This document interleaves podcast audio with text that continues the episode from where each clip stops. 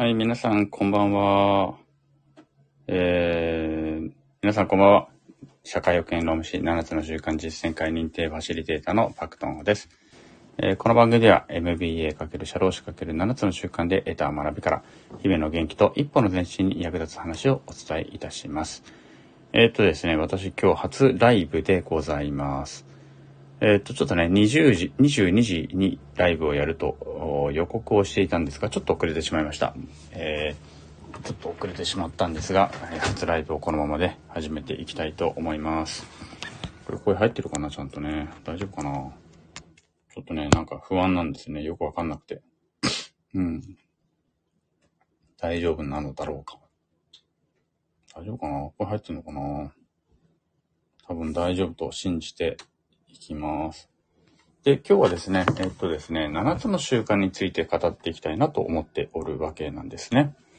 7つの習慣に語りながら、えー、まあ、なんていうかな、リスナーの方々といろいろとね、今後の、うん、人生というか、まあ人生まで言うと大げさだけど、7つの習慣っていいよねって話をしていきたいと思います。で、実はですね、私一人で喋るのはちょっとなかなか難しいので、ゲストの方をお呼びしているんですね。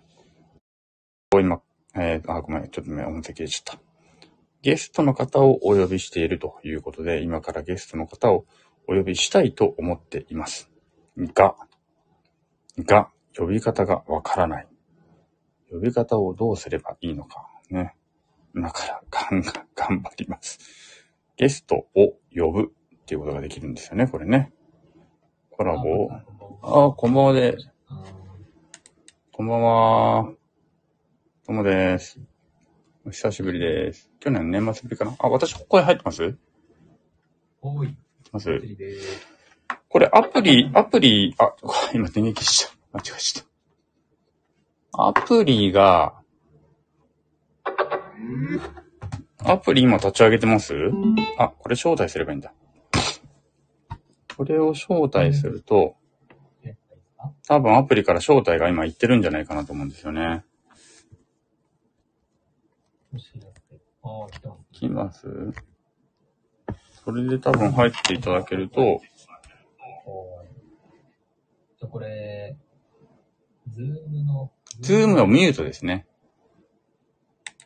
そうすると？どう？あ、声聞こえないな。聞こえますか？聞こえた。OK です、OK です。いいじゃないですか。ちょっと待ってくださいね。これでコラボライブが配信ですね。えー、面白い。おー、素晴らしい。これで、有馬チャンネルにも配信されてると。えー、そうなんだ。すごいな。有馬チャンネルやめちゃったんですか？やめてないっす。あの、ちょっとね、あの、ただ単に更新してないだけです。ネタつ、ネタつきますよね、とりあえずね。うん。ネタ、ネタもそうなんですけど、私の、うん。こう、ステートメントが落ちてるだけですね、これは。抜群に厳しい。なんかね、乗ってる、乗ってるといけるんですけどね。でも約1年間やってましたね、ざーっと見た感じで言うと。うん。あの、そうなんですよね。なんかあの、モードがあって自分の中で更新するモードが。うんで、なんかね、その、配信する意味みたいなものが、ある時は結構燃えてるんですけど、うん。うん。更新が止まるとね、あの、あれなんですよね。なんか、ちょっと、エネルギー切れてるんですよね、きっと。配信する意味まで考えちゃいますか。いやー、なんか、どうせ配信するなら、こう、意味あるものにしたいし、なんかちょっと惰性でやりたくないなみたいのがあって、そう、なるほど。そうそう。そういうのありますね。なるほどね。私は去年の夏ぐらいに一回始めて、多分ね、私、あの、栗山さんが、僕、最初の頃の方からちょっと聞いたんですよ。1, 1回目、2回目、3回目聞いて、うん伊藤洋一さんのその、 Voicy のあれを聞いて、はいはいで、はい。コメントの中で、スタンド FM 始めましたっていう話があって、私も始めますって話ししてたでしょ？うんうんうん。あれね、僕多分同じ回聞いてると思うんですよ。あ、そうなんですね。そう。同じ回聞いてて、そのコメント聞いてて、当時私は、うん。スタンド FM って何か分かんなかったから、うんうんだからすんごい聞き流してたんですよね。うん。うん。な、何、なんか何言ってるかよく分かんないみたいな感じだったんですよ。うんうん。なんだけど、そう、今思い返せば、これのことね、みたいな。そうああの時確かコメントで洋一さん言ってたなっていう、もうちょっと思い出して、うんうん。そうなんですよね。あのー、パクさんもね、グロービス通われてるんで、うん伊藤さんの講義とかあると思うんですけど、やっぱり継続することの大切さみたいなうんことを、なんか、まあ、大事にしてるなーって時に、まあ何でもいいから、とにかく続けなかったっていうのがあって、で、結局いつも三日坊主で終わっちゃうんですよね。いろいろ。うんあのね、文章書いたりもして、発信しては、まあ1ヶ月で終わりみたいな。まあ今回、今回もね、結局うん。止まってるんですけど。うんうんうんうん。ななんか、でもそれやっていくと、やっぱり、あのーなんかそこにはやってみたから気づく理由があったりとか、うん。うがあったりするんで、うん、なんかね、そこに意味があるなと思って、そうですね。よかったなと思ってるんですけどね。そう、私もだからちょっと去年の夏ぐらいからやって、うんぶっちゃけ喋ることなんかなくなることの方が多いんだけど、まあなんかアウトプットの機会にはなりますよね。一日、今日の一日で何を自分が学んだかとか、うんうんうん、何を感じたかっていうのを無理やりでも考えるので、うんうんうんうんこれがなかったら考えないで一日終わっていくっていうのはやっぱりある。なるほど。多分、あの、まだここ誰も入ってきてないから、うちはネタで言うと、量感塾でいう丸付けみたいな話だとは思うんですけど、うん、そうですね。なんか。一回振り返ろうぜみたいなところではありますよね。うん、確かに。これってライブだから別に録音とかされてるわけではないんですよね。でもね、録音はされてるんですよ。あ、そうなんだ。なんでされてて、これをその後アーカイブで公開するかどうかは選べる。うーん。うん面白い。まあでもせっかくなら公開したいっす。そうそう。アーカイブで公開できるような内容にしましょうということでうん。ここまでしましょう。無駄無駄な話も込み、込みで。あ、これね。うんそう。なんでなんかやっぱりライブだからこそすね。話せるそうそう。って。なので、ちょっと、でもあれなんですよ。あ、どうぞ。あ、はいはい。あ、その、ちょっと雑談なんですけど、あの、量感塾の話がで出てきたんで、はいはい。その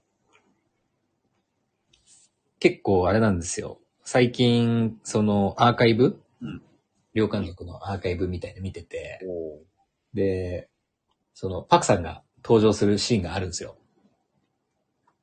それ知らない私。いや、登場、登場するシーンっていうか、あ私とパクさん一緒に受講してて、はいそう。で、そうそうそう。パクさん大学校の時に受けて、その後オンライン量感塾出たじゃないですか。オンライン教官塾出たかな？出た？コロナになった後に、ちょっとやったやつで。そうでしたっけ？出たかな？うんうん。うん。で、その時のパクさんの、うんあの、まあ、アーカイブをね、結構最近見てたんですよ。はいはい。1ヶ月ぐらいずっと見てて。はいで、ね、やっぱり、こう、無意識でも意識的にでも引き寄せられるみたいな感じで、こう、やっぱりお話をいただけるのが面白いなと思ってて、うんうんうんなんかやっぱこういう、こういうのはあるんだななるほど。そうですね。そうなんですよ。うんそう。だからなんか、偶然ではないみたいですね。思い返したときにね、なんかねうん、出ましたね。そうなんですよ。ね。まあちょっとあれですね。あのーまあ一応このアーカイブでも流すということで、我々が出会ったきっかけっていう、まあきっかけっていう、まあそうですね。7つの習慣で一応共通項で結んでるので、7つの習慣実践会っていうのがね、一応我々の今、この放送のチャンネルの中での共通項ではあるんですけれども、7つの習慣実践会っていうのは、ちょっと一応説明すると、なんて説明したらいいんだろう。まあ、7つの習慣をかん、あの、日本で判権握ってるのは、えーフランクリン、フランクリーコビージャパンかな？社ですよね。そうですね。そことの提携団体としての一般社団法人7つの習慣アカデミー協会っていうのがあって、うん。うん。で、そこで、まあ、世界初ですね。個人向けの7つの習慣のそのプログラムとしては世界初とされる、うん。えー7つの習慣実践会というのがあったということですね。あまあ、あったというか、め今もあると。で、これを我々としては、我々は、その、認定ファシリテーターとしての、その認定を受けるべく受講をして、で、うんまあ、認定ファシリテーターとして、その、活動をして、で、まあ、いろんな参加者の方々に、その7つの習慣実践会というのに参加していただいて、まあ、うん。有名な本ではあるんだけれども、実際にはやったことないよねっていう人たちがたくさんいる中で、7つの習慣を実際にその私生活に、私生活にその結びつけて落とし込んでいただいて、まあ仕事とか生活ね、仕事とか生活に落とし込んでいただいて、これを実感していただこうと。で、そこで成果を得て得ていただこうっていうことを、まあ日々やっているということでありますよね。で、説明合ってんのかな、合ってますかね、うん。うん。合ってますね。いいですか、最近ちょっとあれですよね。ななんかライブコーチングとかいろいろ増えてはいますよね。なんかね。個人向けのものもね。そうですね。やっぱりこう、世界初で個人向けにな習慣を通じて、まあいろんな方に成果を出していただく中で、まあやっぱりこう、伝え方のバリエーションっていうのが、まあ増えてきてるっていうところと、あとは、やっぱりこう、実績を積み重ねてきてるんで、その、やれることが増えてきたっていう。フランクリン・コビー・ジャパンさんとしても、まあ、信用を得てきてるっていうのが、まあ、協会団体の影響力っていうのが、まあ、広がっていってるっていうのが背景にありそうですよね。なるほどうん。そういうことなんですね。うん今なので、えっと、あれですよね。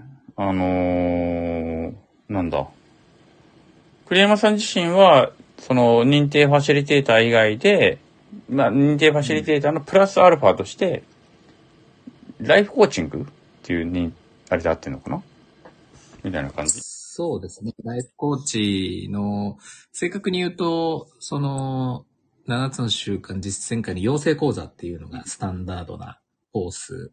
で、プログラムあって、うんで、その後に、まあ、パクさんも、まあ、大学校みたいなとこはい。ろで、まあ、いわゆる、こう、期で言うと、まあ、私が0期で、はい。パクさんが3期という一応順番というか、うん。えー期で言うとそうなってるんですけど、今が、その、次回が9期がスタートするぐらいまで来てるんですよね。うん、で、その中の養成講座のさらに上のコースがプロコースと言われていて、その、7つの習慣実践会のプログラムを基礎ベースとして、いわゆるこう、コーチングと、まあ、コンサルの要素をこう、組み合わせて、えーまあ、いわゆるこう、コーチングの幅を広げていくみたいなことがうんできるようになったっていうところですかね。なるほどね。う。うんん。そうですね。まあそんな感じで、だから我々は7つの習慣で、を通じて出会ったわけなんですが、そうですね。これちなみにだから栗山さんが7つの習慣に出会ったきっかけって何です？うん。ああ、私は、まあ結構、うん、ちょっと変わってるかもしれないんですけれども、一番最初に出会ったのは2005年ですね、私は。結構具体的に覚えてますね。はい。あそれなんでかっていうと、えーまあ今も企業に勤めてうん。るんが、私が入社した企業の、うんその課題図書が7つの習慣だったんですよね。で、2005年に、うん。いわゆる、こう、最初の配属場所に、うん。7つの習慣があって、で、これ、課題図書だから、みたいな感じで、うん。まあ、当然、その時は、うん読まなかったですよね。入社員のくせに。はい。あ、そう。はい。あ、そうなんですね、なんて言って。うん。で、当然、まあ当時は、あの、簡約版の前のうん。ジェームス・スキーさんがうん。翻訳したもので、まあどちらかというとビジネスマン向けっていうんですかね、うん。に書かれた内容でやってましたけど、その、仕事していくとやっぱり人間関係とか、まあ仕事の成果を出すにつれて、やっぱ人間関係とか仕事が自分の思い通りにいかなくなってくることが増えてったんですよね。うん。で、その時に課題図書読んでないなっていう話で、まあ課題図書とか読んでみ見ると、まあどうやら、うん、自分自身がその成果を出せない考え方とか、そういう行動をとってるということに気づいて、で、まあ結構真剣に向き合っていったんですよね。で、2012年に、それこそ先ほどのフランクリン・コビー・ジャパンさんと、まあ私が勤めてる会社が企業提携してるので、まあ、そこで社内ファシリテーターになったんですね、2012年に。で、まあそこから3年ぐらいですか、社内ファシリテーターとして、まあ学んでたんですけど、こう、やっぱりうまくいかないことが多くて、で、2015年の10月ですね。まあ、この、一般社団法人7つの週間アカデミー協会っていうところが、まあ、世界初で個人向けにやるということで、まあ、やっぱり、うん自分で投資をして、本気でやんないと多分、体得できないんだろうなっていうことで、まあ、申し込んだっていうところですよね。うん、なので、2005年から2010、10年間は知ってたけど、やれてなかった。うん。だから2015年で、まあ、本当にやろうと思ったっていうのがう、んまあ、きっかけですよね。えその時の栗山さんってのは、うん。私が知っているうん。前のうん。栗ちゃんね。要するにスリ、スロットしながらイエーイっていう写真撮ってるあ栗ちゃんの時期あ、はい。の時期。もう、もろもろその時ですよ。でもそれでも、スロット打ちながらイエーイってやりながらも、でもこれじゃダメだなってのはなんとなくやっぱり思っていたわけっていうことですね。うん、思ってましたねね。多分なんか、その、まあ、スロットやって、うん今もスロットやってますけど、そうなんだ。はい。別にね、社業なんでやってるんですけど、あのー、なんて言うんですかね。本気でその取り組む前、ビフォアで言うと、うん。一言で言うなら自分に自信がなかったですね。ほうほう。うん。あのー、なんだろう。こう、多分誰もが30歳ぐらいになるときって、キャリアの、自分のキャリアをどういうふうにすればいいのかって悩む時期だと思うんですそうよ、ね。なりますね。うん、なんかし、まあ、思春期みたいなもので、そうですね。そうですね。うん。多分三まあね、20代でこうやってきたんだけど、このままでいいのか問題みたいのがあって、わかります。まあ誰もが悩むと思うんですよね。で、家族もできたりとか、あの、自分一人の人生じゃなくなるみたいなところがあって、で、そうなってった時に、なんか、振り返ると、自分って、今まで、なんか誇れる何かがあったんだろうかという問いに対して、まあ正直何もなかったっていうところですよね。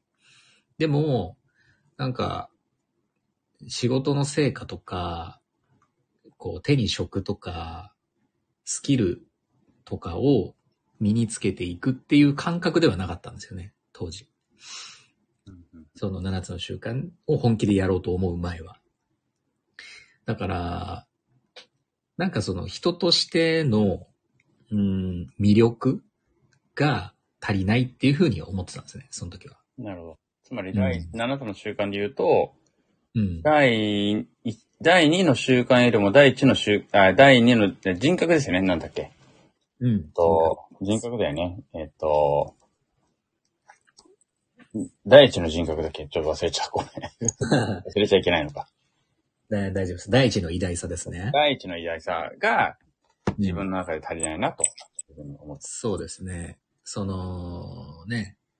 まあ、木で例えるのであるならば、木の根っこっていうか、うんうんまあ、目に見えない部分が、まあなんかすごい薄っぺらいなって思ってたんですよね。うん自分でも。なんかこう、上辺だけで生きてるっていうか。で、なんかそれでなんとかなってた時期があるんですよね、やっぱり20代って。そうですね。なんとかなっちゃいますよね。なんとかなっちゃう。うんまあなんか若いからっていうことでも許されるし、何でもやってみなみたいな感じで許されるし、でもなんかそれが通用しなくなってくるっていうのが、なんか起きてきて、牛丼3食食ってりゃ生きていけますからね。20代の頃。間違いないですね。だから本当そういう感じで、たなんか自分が楽しければいいっていう、うんえー感覚もあったし、うん。これが、その、だからそれ、いや、これ、なんかおかしくないって気づいたきっかけってどこなんですか？あそれはですね、明確に覚えてて、うん。あのーまあこれ、仕事してる時に、まあ、上司と部下みたいな関係で、で、まあ、ある上司と、同僚二人、まあ私含めて、こう、飲みに行ってたんですよね。うん。で、その時に、結構その上司を持ち上げるような発言を私がしてたんですよね。うんあの無意識にね、はいはい。で、その、じゃあその上司がいなくなった時に、うん。ちょっと多分その上司のことをディスるみたいな自分も多分発言してたんですよね。自分がね。自分が。はいそう。で、その時に、その時に横にいた人に、うんいや、栗山さんってめちゃめちゃ二面性半端ないよねって言われて、うん。それがもう、もうショックで、そのきっかけですね。まあ自覚したっていうか、なるほどね。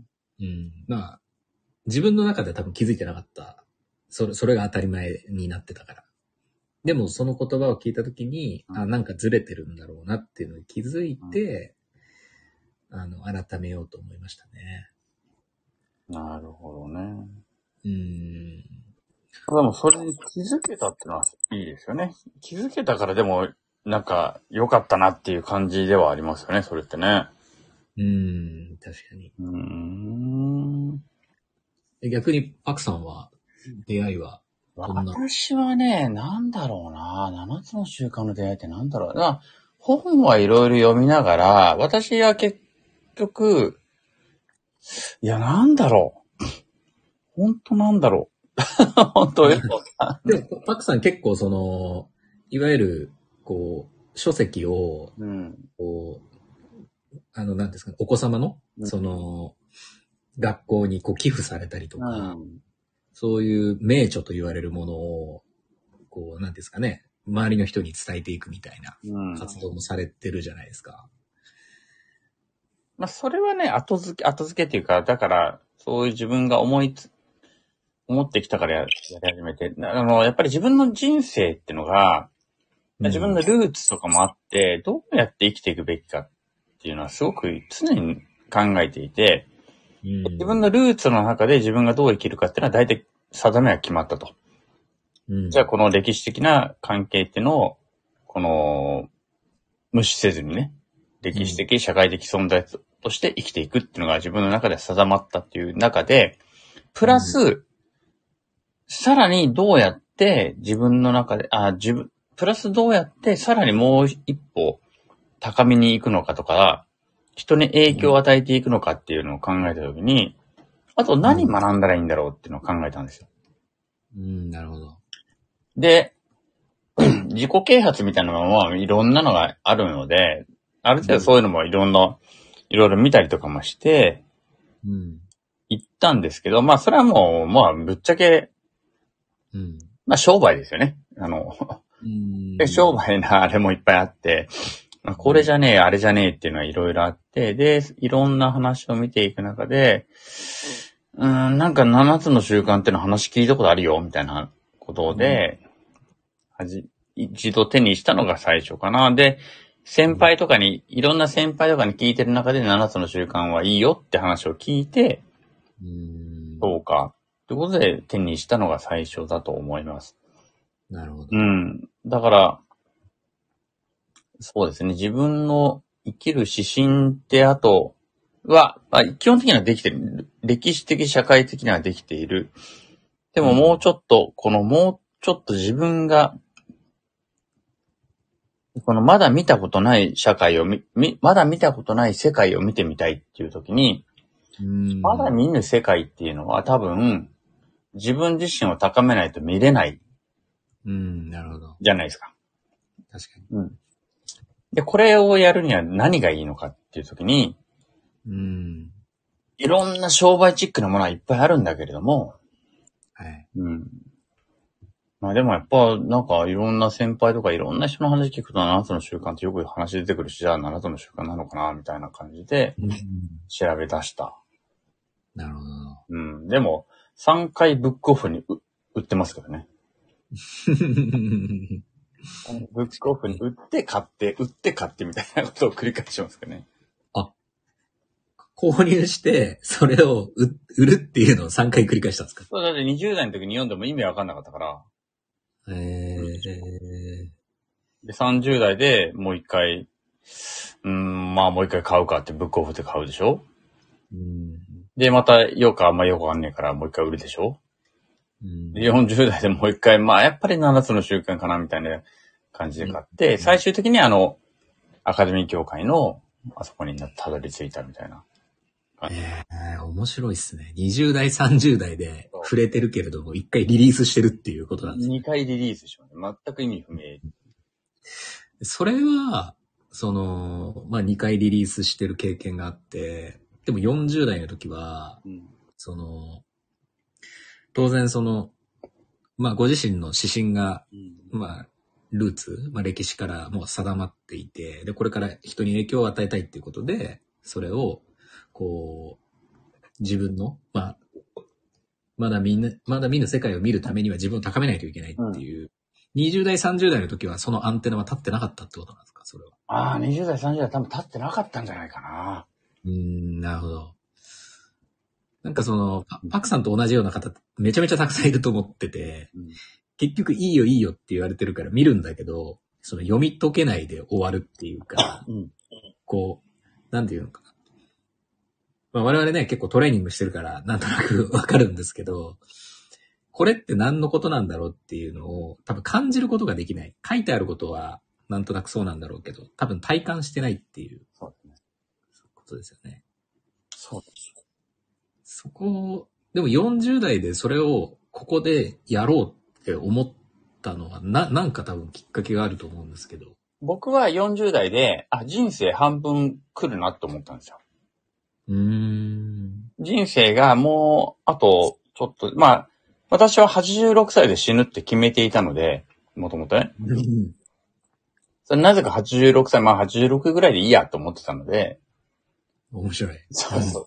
意外と死をずっと意識してきたので、うん。あ、86で死ぬなと。じゃあ43が折り返ししてんだなと。うん。で、折り返しました。うん。え、これでいい？みたいな、うーん、なるほどね。うん、のがあって、あのーちょっとこれではちょっと折り返せないなっていうか、折り返、これではダメだなっていうのが一個ありましたね。うん。なるほど、なるほど。やっぱり死を意識するっていうのは私は、うーん。えーあのね、聞いてる人はわからないかもしれないけど、両両感塾っていうこのわ私とね、うん栗山さんが一緒に学んだ、そのところで、最後にいろいろ話したときに、私は当時も言ったんですけど、うん。よりよく生きたいというよりも、うんよく死にたいっていうことを、うーん。なるほど。うん。でよりよく死ぬためにはどう生きるのかっていうことをすごく意識したいっていうのを、やっぱすごく考えていて、なるほどな。うん。で、その時に、7つの習慣とかでいう、ま、ミッションステートメントであったりとか、うん。っていうのはすごくバチッときたっていうかな。なるほど。いや、なんか、その、まあ、やっぱり40代このままでいいのかうんって思った時に、まあ、よりよく生きたいというよりもよ、よりよく死にたいと思った時に、まあ、とはいえこの養成講座に申し込むとか、まあ参加するのって結構勇気いるじゃないですか。とはいえ。2回、2回手放してるしみたいな。うんなんか、こう、まあさっき自己啓発系っていうんですかね。まあ当然ビジネスであり商売なんで、まあ当然この7つの習慣の一般社団法人も、まあビビジネスはビジネスだと思うんですよ。うん。うん。まあ一般社団法人って名前ついてますけどね。でもやっぱそこ、なんか説明会とかいろいろ聞いたと思うんですけど、なんか、やっぱり、まあ、ある、ある一定の恐怖とか、まあ値段も正直ね、安くないじゃないですか。そうそうそう。うん。そこの、そのハードルをを超えていったのは、やっぱり、その今話されてた思いが強かったから、やろうみたいな感じだったんですか？思いだったのかわからないですけど、一番初めはもう結構喋ってると思うけども、7つの習慣のライフコーチング、あの、ネットのオンライン講座のライフコーチングみたいなやつが最初なんですよ。申し込んだのは。ああ、じゃあ、この一般社団法人七つ週間アカデミー協会とはまた別の団体の、いや、じゃなくて、一般社団法人7つの習慣、なんだっけ。一般社団アカデミー協会がやっている、当時まだ一般社団法人じゃなかったのかわかんないけど、その時の、うん。えっ、と、ライフコーチングって、マミヤさんとかがちゃんと講師に出ていて、レオカンさんがちゃんと理事長で出てる、あの、ネットのオンライン講座があったんです。オンライン講座。ああ、思い出しました。思い出しました。8万円ぐらいのやつが。うんうんうんうん。それに初めて申し込んだんです。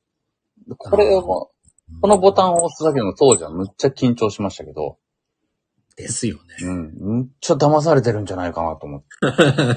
そうだよね。パクさんね、結構、あのー少しお付き合い長いので、うん。こう、やっぱパクさんの、こう、なんていうんですかね、お話聞いてると、すごくやっぱこう慎重だし、こうエビデンスとかうん。データとか、まあ、根拠が結構しっかり、まあ、おしお仕事上も、やっぱりそのあたりはすごい大切にされてるんで、結構、なんていうかな。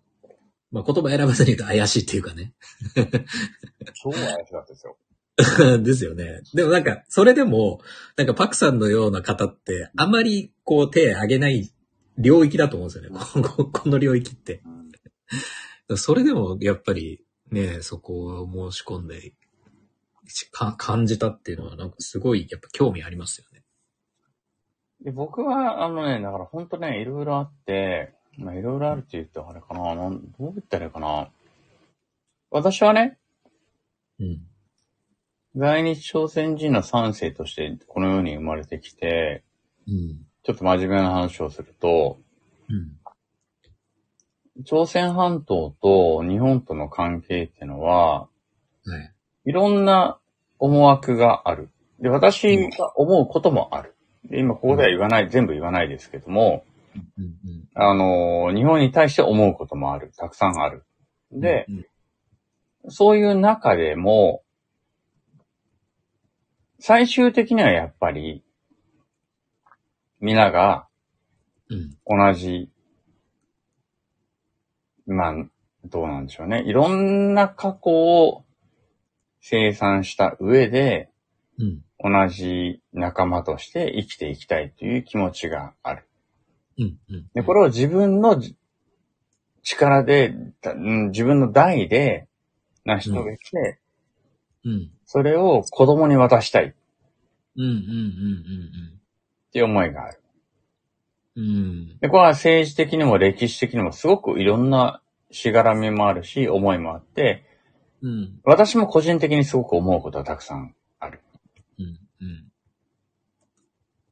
うん。で、それを成し遂げるときに、うん。知あの、知識だけではちょっとダメだなと思ったところがあるんですね。えー、なるほあど。の知識は大事なので、知識はそれは学者に任せると。うん。うん。うん。お前たちに任せたっていう学者がいっぱいいるので、はいはい。あの、学者に、私の知り合いの在日の学者とかにも任せた。お前たちにもう任せたみたいな感じのところもある。なるほどね。うんなるほど。でも私は学者ではないので、うん。そこではできないので、では、じゃあどうするか。じゃあ、人格で、うん。この今の難しい状況を打開していこうと。うん。うん。っていうのはちょっとあって、はいはい。その時に何が必要なのかうん。考えると、さっきも言ったように人人格なんですね、結局ね。だから人格がないとうん。何もできないじゃないですか。ね。うん。うん。まあ人に影響を与えていくっていう時には。そう。だから、うん企業だけじゃなくて、国家とか社会とかに力を与えていくためには、そういうのがなければ何もできないわけなので、うん。私としてはそれを、で、それをやるために共通言語何みたいなところはちょっとありましたね。うん。確かにうん。共通言語大事ですよね。それは7つの習慣っていうのは確かに共通言語になり得るだろう。なり得るんじゃないっていうのが1個。なるほど。うん。まあ世界的にも広がってますよね。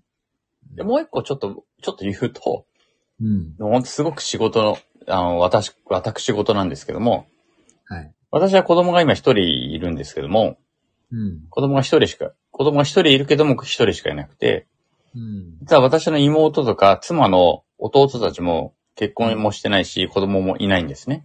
うん。うん。となると、私たち親世代が全員死ぬと、うん。子供は親族いなくなるんですよ。なるほど。うん。うん。で、この親族がいなくなる子供っていうの、いう未来を、うん。これはまあ50年後とかに多分やってくるわけですね。うん。うん。その時に彼の将来を私はどうやって保障してあげるのかと。うん。って考えると、そうすると彼がちゃんと親族ではなくても、うん。自分自身のファミリーかな？っていうかな、うん。うん。つけるようなうん。人格を身につけさせてあげたいと。うん。なるほど。私たち親世代が全員いなくなっても、彼の元には、うん。ちゃんと人が集まってくる。うん。うん。うんっていうようなことを身につけさせてあげたいなって思っていて、うん。いるのって何かって考えたときに、うん。7つの習慣ってのはやっぱり持っていていいんじゃないのかなと思っている。うん。なるほど。それがすごくありますね。うーん。じゃそのパクさんの中でやっぱ7つの習慣を学んで、その自分自身の人格を高めるっていうのは、当然その、まあ国家とか社会に影響を与えるっていう側面もあるけれども、根幹的なところは、やっぱり息子さんに対する、その、息子さんの未来を考えたときに、息子さんが、まあその、現実問題ね、しご親族の、あの、状態を考えたときに、やっぱり人が集まってきて、こう、パクさんの息子さんが、こう、一人で、一人でっていうかな、なんていうか、え、魅力ある人として、こう、影響を与えていけるような。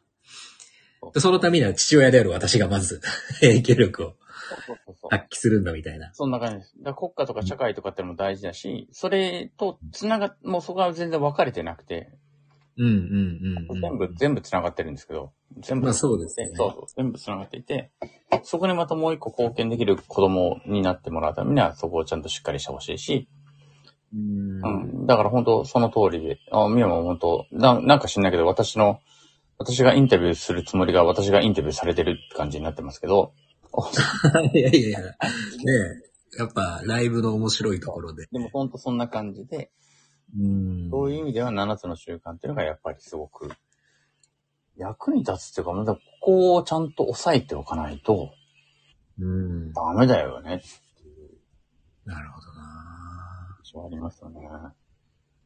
いや、なんかすごい大事なことだなって思っていてですね。今日私、あの、実は、あの、お墓参り行ってきたんですけど、はい今日って、あの、私が生きていれば7つ上のうん。姉の、あれ今日命日だったんですよ。ね、はい、はい、はい。うん、で、今日実家帰ってお墓参りしてきて、まあ、約19年前に他界しましたけど、なんかその、まあ、お墓参りして、その、まあ、両親ともね、話して、このお墓どうすんだとかね、あの、自分たちが死んだ時にこの、じゃあお墓をね、えーもう、店じまいじゃないけども、墓じまいというか、まあ、そういうのするんだってな、なんかその、要は時代がすごい変わってきている。はいで、その中で、受け継ぐもの、受け継がれるものって、やっぱり子供は、親に影響されるものって非常に大きくて、そのパクさんが感じてこられた、その、まあ日本と、えー、まあ来日、まあ、の、なんていうんですかね、その関係性とかルーツですよね、歴史。これって、やっぱり、こう、紡いでいく。紡いでいかないとどこかで、やっぱりと途切れるっていうか、なんかそれはそれでいいのか悪いのかっていうのはちょっと私はわかんないんですけど、でもルーツがあるから未来が作れるっていうのはあると思ってて、だからなんかそこの、パクさんが背負っているものを実現するためには、当然そのお子様に対しての影響力、で、そのお子様がさらにまたそこでの影響力って、こう、紡がれておそらく、パクさんの夢っていうのは、こう、繋がっていくんだろうなっていうのはちょっと今、思いましたよね。そうですね。うん。もちろんこの自分が生きてる世代でうん実現するんだっていうい意気込みでやるんだけど、やるんだけど、でも、そその中でもまた紡がれてさらに良くなるっていう。で、良くなり続けるっていうとこですよね。ねきっと。ルーツと、7つの習慣の中で言うと、ルーツと翼っていう言葉があるじゃないですか。うん。流れを変える人になる。流れるよね。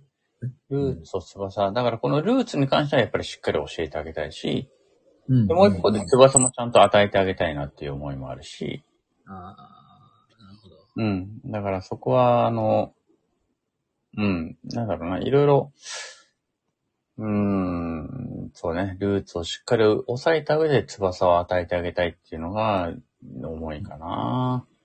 そうですよね。ただのね、翼だけだと、どういう風にね、飛んでいっていいのかわかんないから、やっぱルーツがあると、ルーツを踏まえた上での方向性になりますもんね。ね、うん。うん、まあ、ちゃんとやってあげたいなと思いますね。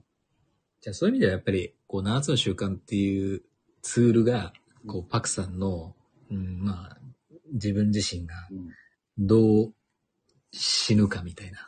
あまあ、よ、よりよく死ぬ時の、もう、めちゃめちゃハマったツールんだったってことですね、きっとね。そうですね。私の中ではいいツールですですね。やっぱりその、第二の習慣のところのそのお葬式の話とかね、ああいうのを聞いて読むと、やっぱり今でもドキッとするし、うんどういう弔辞を読んでもらいたいでしょうかって言われると、今でもやっぱりすごくドキッとするし、なるほど。すごく今でもやっぱり意識、意識、しません？すするでしょう？ん。正直私は、すごくこう、学んでいる。途中みたいな感覚がすごい強くて、あの、ね、終わりを思い描くことから始めるって第二の習慣ですけど、うん。begin with the うん。end in mind うん。ねうーん、そのエンド、ね、the end をどう捉えるか、うん。みたいなとこで、うん。まあちょっと、やっぱり要所なので、まあ、翻訳して日本語での理解になるんですけど、うん。うん。一つ前の、その、旧約版では、うん目的を持って始めるってはいはいされてて、はい。で、漢訳版では終わりを思い描くことから始めるって訳されてて、その、終わりの時系列のレンジを長くすれば長くするほど、今の人格度合いが試されたり、うん。今の選択の質がそこに反映されるという理解があって、はいはい。正直その、86歳でパクさんがよりよく死にたいみたいな、正直私はそこまでうん。え描ききれる第一の習慣の度量がないんですよ、今。これは。うん。だから、当然死死をイメージすることや、あもちろんその、いろんな諸先輩方に教えてもらって学んでますけど、うん。うん私は正直に申し上げて、その死を意識できるほどの、まだ第一の習慣の主体性の筋肉とかも、そこまで、うん、これからだなっていう感じでは。ありますうよね。ん。だから本当にちょっと先の未来、うんこういう風にうん。した、うんこちょっと先の未来はこういう風になっている、みたいなとこまでは行ってもね、あの、さっきのパクさんの話聞いてて思うのは、自分の中のそのルーツとか、やっぱその動機みたいな、あの、心の底から何かを成し遂げるものの、なんていうかな、あの、根っこみたいなね、その、甘やかされて育った世代からすると、そこが根こそぎ、なんか、パクさんとお話聞いてると、まあ、すごく勉強不足だと思うし、すごくこう、なんか、うーん、感じるべきものを感じずにうん生きてきたみたいなとこはちょっとありますよね。うん。まあまあ、別に感じるべきって、べきではないとは思いますけどね。うんまあ、その、知らないがゆえの、うん、まあ、無知ですよね。まあでもやっぱり、その過去は変えられないとしても、これからの選択を変えられるのだとしたら、やっぱり、うん、パクさんほどの強い動機はないにしても、これからの未来がより良くなっていくみたいなところは描けるし、選べるっていうところからすると、まあやっぱり何選んでもいいっていうことだし、何描いてもいいってことだから、そこはすごく、こう、可能性しかないなって思うんですよね、いつも。そうですね。いや、もう本当に何選んでもいい。あの、私が86歳で死ぬっていうのはねですね、86歳、もうそれ以上生き生きるのしんどいからもういいよぐらい。ああ、そう、なるほど、なるほぶどっちゃけね、まあ、そんなに生きなくていいと思っていて、うん。あの、そこまで性に固執してないって、あの、80、まだ行きたいですよ。まだ行きたいけど。まだ余裕で行きたいけど、まあ86でいいよねっていう、もう、もうそれ以上はいいって思ってるのがあって、それまでに何か残せるものは残しておこうっていうぐらいなので、あの、なんだろうな。まあまあ、とりあえずそういうことであって。で、あのそうですね。なんかね、今日の話は一体何なのかっていう話になってくるんですけども、うん。とりあえず、でも、うーん、まあ自分の、その、まずクロービスはね、志とかっていう話をよく使っていて、うんうんもうなんかよくわかんねえっていう人もたくさんいるし、私もいまいちよくわかんねえって思ってはいるんですけども、まあ我々が言うミッションとかの話みたいで、あんなね、7つの習慣で言うとミッションとかっていう話なんですけどさ、ミッションとかボイスの話なんですけど、うん。うん。うん。あのーどうだろうな。やっぱり生きていく、生きていく。うん、そうですね。確かに。どう考えたらいいんでしょうね。私は、まあ自分が結構考えやすい立場にいるなとは確かに思っているし、うん。うん。うん。もうそれってでも最初から出てきたわけでもないので、うん。やっぱり自分の人生って、俺って何のために生きてんのってのをずーっと考えてきたうん、結果でもあるとは思ってるので、そうですよね。うんやっぱりそこは、みんなが考えていくといいんじゃないのかなとは思ってはいるのは確かかなうん。だからなんかやっぱりその、まあ自分は何者なのかとか、自分は何を成し遂げるのかとか、なんか自分ってこれからどうやって社会、世の中に貢献していくのかみたいな問いに、この7つの習慣っていうツールを当てはめると、なんか、こう前向きに捉えることができるっていうか、うん。なんか結構そういう問いをするときに、ある一定の恐怖とか不安がよぎるエネルギーって混じってると思うんですよね。うんこう、まあ、特に日本の教育受けてるとそう思うんですけど、まあ、出る杭は叩かれるみたいなところがあるんで。なるほど。うん。だからその、ある一定の、うーん、まあどちらかというとオール B を取るような平均的な、うん。うん、人をこう育てるみたいな。うん。あの、うん、もちろんね、い、い、そういうは、そういう公言はしてやってないけれども、でも一方で、うん、そこに教育を受けて、今、社会に出て仕事をしている身からすると、よくよく振り返ると、そういう仕組みや環境になってるなっていうふうには思ってるんですよね。うん。うん。まあだから、その7つの習慣っていう一つの考え方、まあツールを使って、その、ある意味、描こうとしたときに、あ、描いていいんだとか、うん、なんかこう、線をされてるみたいな感覚がちょっとあったんですね。でもその線にすら気づかない。うん、さっき私の例で言った、じゃあ二面性半端ないよねって言われたときに、あの、気づけたから変われたけど、気づけないと多分変われないと思うんですけど、7つの習慣っていうこのツールは、結局その自分たちの今現在の考え方、観念、見方、ものの見方が、まず気づくってところからスタートするんで、だから変えていけるって話だと思うんですよね。でもこれ気づけなかったら、もう本当に変え、どう変えるのみたいな話にもなっちゃうんで。でその変え方の中にも、この見方がおすすめだよってのがあるわけじゃないですか。しかも7つも。それがいいとこですよね。うん。なるほど。うん。うん。うん。わかりました。まあ、だいぶちょっとね、時間も1時間ぐらいこれ、結構喋ってるので、一つのテーマで1時間喋るっていう。まあ、一つのテーマだったのかどうかもよくわからないですけども、まあ、なんせね、でも、まあ、7つの習慣、こうやってね、喋っていけたら面白いと思うので、まあ、今後もちょっとね、いろいろ、こういう感じでコラボ企画とかもやっていけたら面白いなと。で、で、最後に、じゃあね、一応、収録としては最後として、栗山さんがね、うん。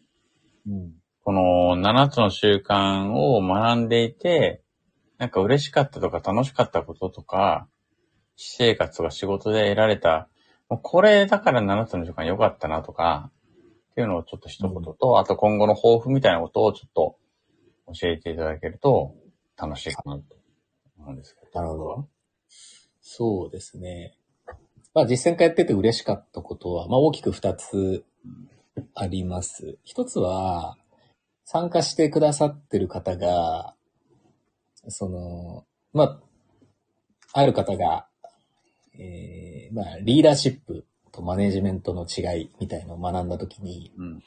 まあ、その方は自分の事業を持っていて、で、まあ方向性を決めるときに、その事業を、まあ、売却して、自分は別のステージで挑戦するって言って、で、結局売却して、なんかしばらく1ヶ月後ぐらいに LINE の通話電話がかかってきて、うん今アメリカにいるんですよ、なんて言って、電話かかってきて。で、なんか今すごい困難にぶち当たってて、あの時学んだリーダーシップが活かされたんで、ちょっと連絡しちゃいましたって来た時は、すごい嬉しかったですよね。うん、うん、なるなんか自分はそんなに、まあね、当たり前のように実践会やってただけだけれども、その、受け取ってくださった方が、その、自ら実践されて、でそれの実践報告をしてくださるっていうのは、すごい嬉しいというところと、二つ目は、その、養成講座出てから、月に一回必ず7つの習慣実践会をやり続けているっていう自分は誇らしいなって思いますよね。なるほどね。うん。やっぱり、これ、こ、ここ、ここだって、これだけはって決めたことができてるっていうのは嬉しいですよね。うん。いや、すごいですよね、それってね。すごいと思います。もう、うんもう何回やってるんですか？何何何回ぐらいになります？うーん、正確に数えてはないですけど、500未満ぐらいかなとは思いますね。うん。いや、素晴らしいですね。それだけやってるっていうのは。100、うん。毎日やってても1年半です。毎日やっても1年半ですよね。500ってね。ああ、まあ、ありがたいことにですけどね。いや、すごいすごい。素晴らしいです。ありがとうございます。あと、まあ、私生活においては、まあ、仕事で言うと昇進昇格できましたし、プライベートでは再婚、離婚経験者ですけども再婚できましたし、うん。で、付き合う人が変わりましたかね、やっぱり。うん。うん。まあ、それが大きな成果かなというところと、まあ、これからの抱負は、まあ、今自分でうん。こう、まあ、夏の習慣実践会っていうのは一つの自分の、まあ、トレーニングツールみたいな感じで考えていて、で、まあ自分のビジョンとしては、うん。まあやっぱり誰もが、うん。こう、誰もが、うん。その誰かを幸せにすることができるうん。し、その幸せにできる。という考え方とか、うん。うん、行動の仕方とか、うん。そういう7つの習慣も一つのツールだし、そういう、まあ世の中にあるいいツールを、えーそのわからない人たちに知識じゃなくて、やっぱり行動ベース、実践ベースで伝えていくことによって、まあその人が夢を追いかけていけるっていう支援ですよね。まあやっぱりサポーターとして私は貢献できるポジションだと思ってるんで、まあそれをサポーターとして支援していくことが、まあ自分の夢でもあるので、まあそういうう活動を続けていくっていうのが、まあこれからの抱負ですね。うん。うん。はい、ありがとうございます。はい。素晴らしいです。ありがとうございます。まあもうね、あの、栗山さんの抱負はもう、な、いあの、多分、いつ聞いても絶対すごいのが返ってくるっていうのは分かってるので、あの、すごいかどうかわかんないんですけど、あ、でも、あの、ちょっと、もうね、時間もあれですけど、あの、7つの習慣学んで一番良かったことの一つの中にうん、これ、今もやり続けてて、他の人の視野聞いてて思うんですけど、あの、特別なことはやらなくていいってことだと思って、なるほど。なるほど。うん、結局、目の前の人にうん。何か優しい一言が言えるかとか、うんうんうんうん目の前の人に、うん。笑顔でうん。何か伝えられるか、みたいな。うん。うん。なんかそういうことができる人になるような気がします。そうなんですよね。そう、そうなんですよ。だからそうやって人格を高めるっていうね。だからそれも人格を高めるという意識すらしてないぐらいの境地に行きたいなっていうのは私もちょっと、ところではあるんですね。うん。だからそれを人格を高めるっていういやらしく思うんではなくて、うん。なんか別にそんなこと思ってなくても高まっていくっていう境地に行きたいっていうのはありますよね。いや、パクさんそういう境地だと思いますよ。全然違う。全然違うけど。いや、そんなこと本当思いますよね。うん。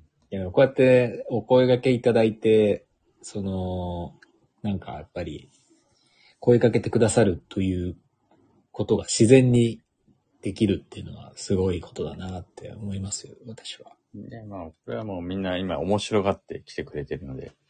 だからでもこうやって喋ることで、なんかね、お互い、うんあ、そんなこと思ってたんだとかね。意外と、あの、マンツーマンで話すことってあんまりなかったりとかするじゃないですか。うん、確かに。そうそう。だからこうやってね、あの、7つの習慣もそうだし、グロービスもそうだし、社労士もそうだし、なんかいろいろそうやって喋っていけると面白いなと思って今やってるところなんでありますね。いいですね。じゃあまあちょっと、あの、このね、今、ライブ配信してること自体はもうちょっと11時も過ぎてしまったので、一旦終わりにしていきたいと思いますので、はい。あの本当にありがとうございました。また今後とも7つの習慣をね、語る会っていうのをまた、また、またやりましょう。面白いと思うので。なんか、はいぜひね、他の人も誘ってやれたらいいなと思うので、そうですね。ね、面白いと思いますので、ぜひよろしくお願いします。はい、一旦、一。旦今日の収録自体はこれで終わりたいと思います。はーい。はい、ありがとうございました。あ